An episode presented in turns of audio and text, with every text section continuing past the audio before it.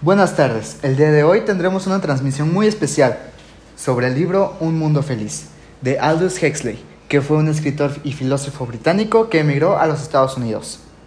Un Mundo Feliz es una novela que ha sido publicada en el año 1932, en la cual nos muestra un mundo futuro y utópico, donde la guerra y la pobreza han sido superadas, reinando el bienestar y la paz siendo todos permanentemente felices, a pesar de haber cambiado cosas comunes de nuestro día a día, como lo son los valores o la familia.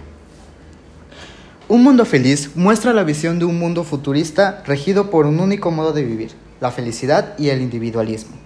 La sociedad de este libro futurista revienta la descomposición de nuestra, de nuestra forma de reproducción, la droga de la felicidad hasta la educación mediante el sueño y el control.